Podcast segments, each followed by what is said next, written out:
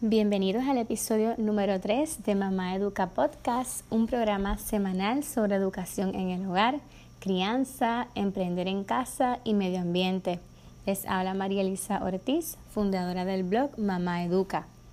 Hoy tengo como invitada a Mirna Vázquez, fundadora de Fit Wallet, una plataforma educativa que busca ampliar y mejorar el conocimiento de los individuos en el manejo de sus finanzas personales a través de consejería individual o grupal, seminarios, conferencias, educación a distancia y otros servicios que impacten desde los más jóvenes hasta los adultos. La entrevista con Mirna la realizamos en Cafeína, un coffee shop en el área de Manatí. Los invito a pasar por allá. Y por tal razón van a escuchar eh, varios sonidos, así que les pido disculpas. Deseo agradecer también a Mirna por haberme entrevistado eh, para su página de YouTube. Pueden encontrar eh, la página buscando como Fit Wallet y en su página eh, ella pues publicó un video de una entrevista que me realizó a mí hablando un poco de Mamá Educa, de por qué surge y también hablando sobre el Back to School eh, y lo digo entre comillas, ¿verdad? De, de, nosotros los homeschoolers, cómo lo hacemos y más o menos algunos consejos de, del presupuesto y cómo pues ahorramos y utilizamos sabiamente lo los recursos que tenemos. Así que muchas gracias Mirna nuevamente, síganla en las redes sociales eh, y entonces en, el próximo eh, clip van a escuchar la entrevista. Gracias. Mirna, eh, queremos conocer un poquito más sobre tu plataforma Fit Wallet. ¿Cómo nace y cuándo Fit Wallet?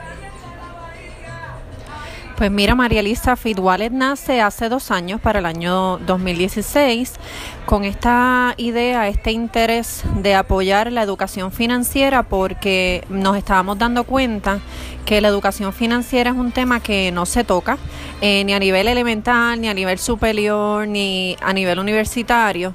Y yo, siendo estudiante universitaria, me topaba con amistades que me pedían ayuda en ese tema y, y era buena. Eh, yo tengo una base de, de, formación, yo soy ingeniero industrial, trabajo mucho con todo este tema de los números y me gusta y, se me hacía fácil. Y dentro de esta idea de poder eh, desarrollar también eh, un proyecto educativo propio más allá de mi trabajo regular, pues por eso es que entonces nace y lanzo Fit Wallet eh, como una plataforma para toda la familia. Así que apoyamos tanto a niños desde grado kinder primero hasta el adulto mayor a maximizar sus resultados de, eh, eh, con sus finanzas personales, a tomar decisiones financieras más sabias. Y, y, a lo mejor te preguntarás cómo apoyas a los niños. Pues básicamente es un, es un proceso de aprendizaje con experiencia.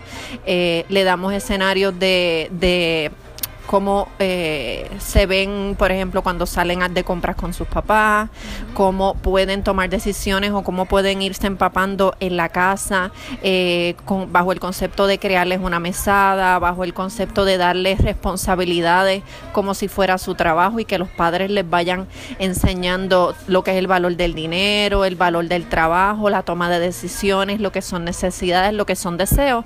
Así que todas esas estrategias eh, vamos apoyando a los padres y a todo el entorno familiar a implementarlas para, para que desde los más chicos vayan teniendo esa formación eh, hacia un camino eh, lleno de decisiones que sean mucho más llevaderas, hacia resultados mucho más eh, fructuosos, porque decisiones, a lo mejor equivocaciones vamos a tener, pero que no nos peguen tanto. Gracias, Mirna. Me gustó lo que hablaste de la mesada.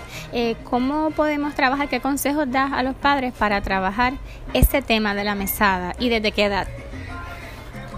Pues mira, el concepto de la mesada puede, los padres pueden comenzar desde la edad en que sus hijos ya vayan conociendo o vayan pudiendo ayudarlos a, los padres a hacer tareas en el hogar.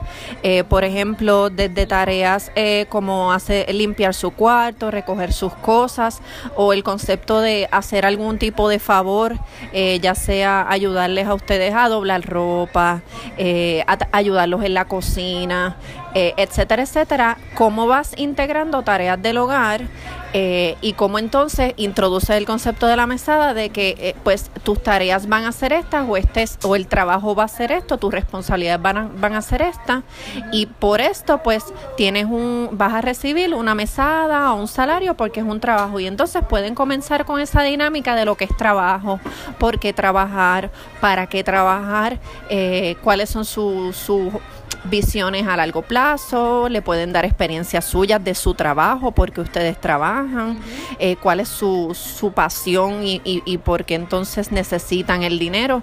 Pero entonces van introduciendo eso con tareas del hogar desde una edad que ustedes entiendan que es apropiada de que su niño ya vaya realizando, posiblemente año uno, año dos, sean muy jovencitos, pero que también en una edad que ustedes entiendan que ya su hijo eh, comprenda lo que es eh, el, el hacer ciertas tareas y entonces van introduciendo ese tema poquito a poco.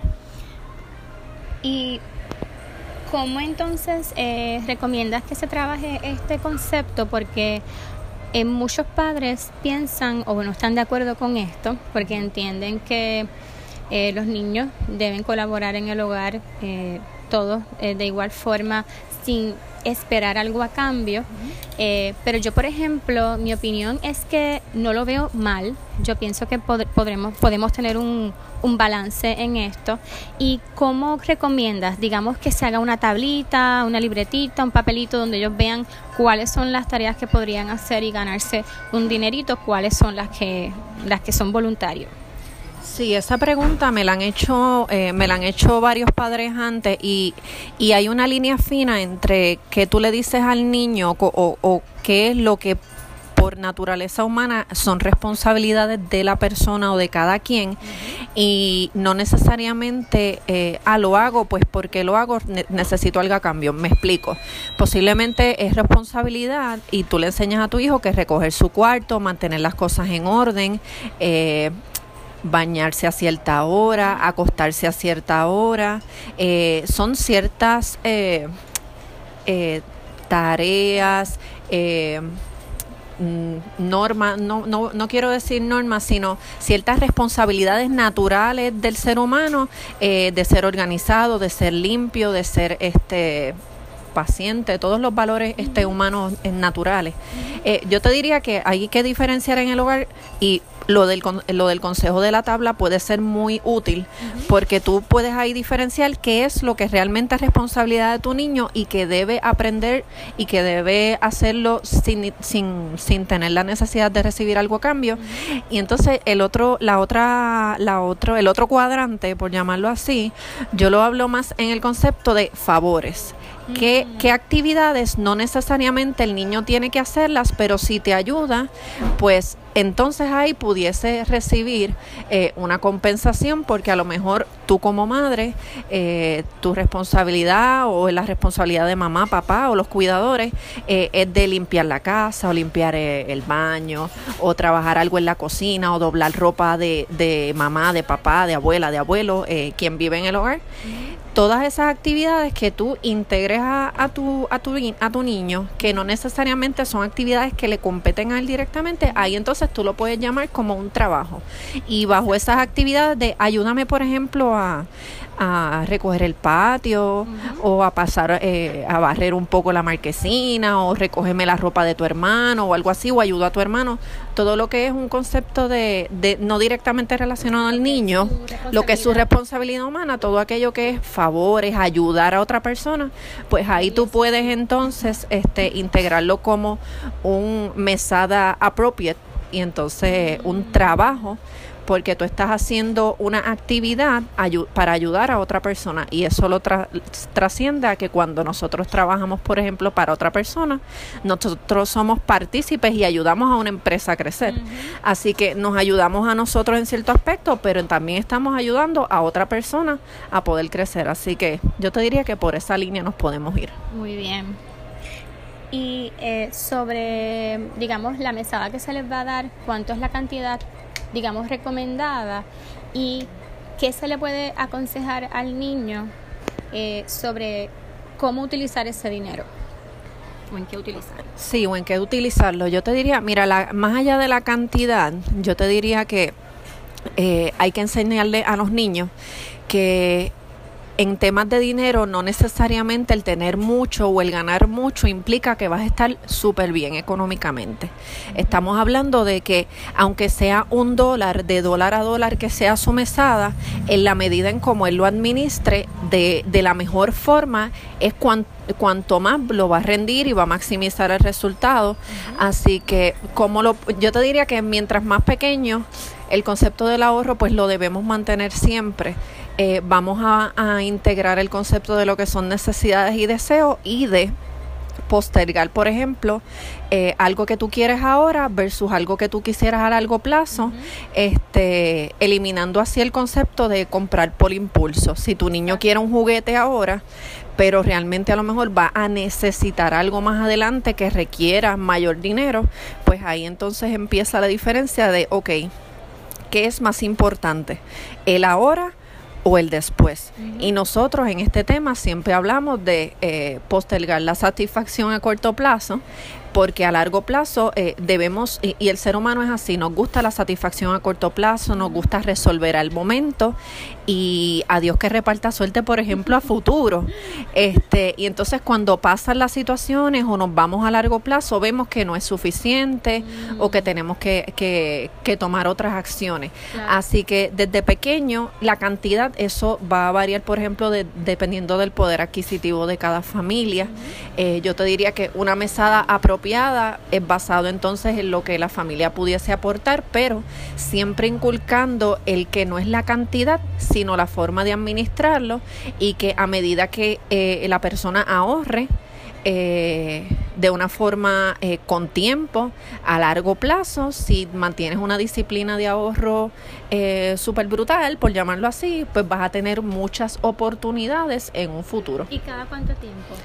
Pues, pues mira, eh, yo hablo, yo he recomendado eh, también dependiendo del poder adquisitivo, eh, si ustedes eh, a nivel familiar tienen una división de tareas, ya sea semanales o quincenales, dentro de la capacidad pueden hacerlo cada dos semanas para que, se, para que tampoco el niño todo el tiempo esté en la expectativa de que dinero, dinero, dinero, que, que, tenga que trabajar, que cree una expectativa y que, ok, a las dos semanas, pues aquí tienes tu premio. Y a las dos semanas, si vemos que el niño pues tiene unas conductas positivas, si todo va eh, por el camino correcto, si el niño va aprendiendo, pues pueden entonces o aumentar un poco la cantidad si se puede, o aumentar la frecuencia para que él vea que a mayor esfuerzo, mayor retorno posiblemente.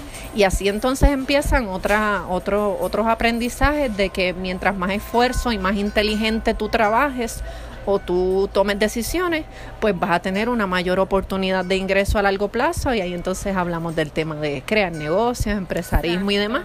Este, así que yo te diría como base, pueden hacerlo cada dos semanas o una vez al mes, pero si y lo van inculcando poco a poco, no nos, no nos fajemos, por ejemplo, semanal porque a lo mejor se puede perder un poco el aprendizaje y el niño lo que va a hacer o se va a meter en la mente es dinero, dinero, dinero, rápido, rápido, rápido. Y lo que queremos es que realmente haya un balance entre trabajo, esfuerzo y gratificación o recompensa. Excelente, me parece muy bien. Eh, me gustaría que para finalizar nos hables un poco sobre tu plataforma, eh, los servicios eh, que puedes ofrecerles a los padres que estén también en este proceso de querer enseñarles a sus hijos o también crear un, un, presupuesto familiar saludable y también que nos hables sobre las redes sociales donde las personas te pueden conseguir. Pues mira, María Elisa, nosotros ya estamos eh, en las redes sociales populares. Eh, trabaja tres servicios principales. Estamos eh, desarrollando el programa de mentoría One on One. Eh, es un programa de diferentes módulos dependiendo de la necesidad del cliente.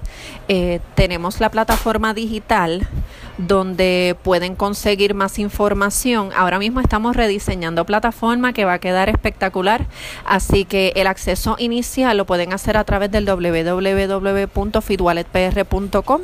Eh, ahí van a tener más información del programa de mentoría, ahí van a tener más información también de nuestra academia, que es el calendario de eventos que ofrecemos al público a través del año, eh, diferentes campamentos enfocados a la mujer, a las parejas. Y ahora tan pronto rediseñemos la plataforma, los padres van a tener un Kids Corner en nuestra plataforma web donde van a conseguir información, recursos, herramientas para ir inculcando eh, la educación financiera en el hogar, eh, que también reconocemos de que un complemento a la educación es aprender a través de la experiencia, así que pueden contactarnos eh, a través del 787-6155-474, alguna inquietud o alguna necesidad particular de inculcar algún programa educativo para sus hijos dependiendo de la edad, pueden escribirnos a través de feedwalletpr.gmail.com o visitarnos también en nuestro recién estrenado canal de YouTube. Así que nos consiguen también a través de esa plataforma. Y como te mencioné, ahora mismo estamos desarrollando, eh, estamos, eh, tenemos esos servicios educativos disponibles, pero no en estamos desarrollando ebooks y material educativo adicional que complemente nuestros servicios para toda la familia. Pues muchísimas gracias a Mirna. Así que nos estaremos eh, conectando en las redes sociales y aprendiendo cada vez más eh, sobre lo que es educación financiera. Los invito a, seguirla y nos estaremos entonces escuchando en nuestro próximo episodio de Mamá Educa Podcast. Muchas gracias.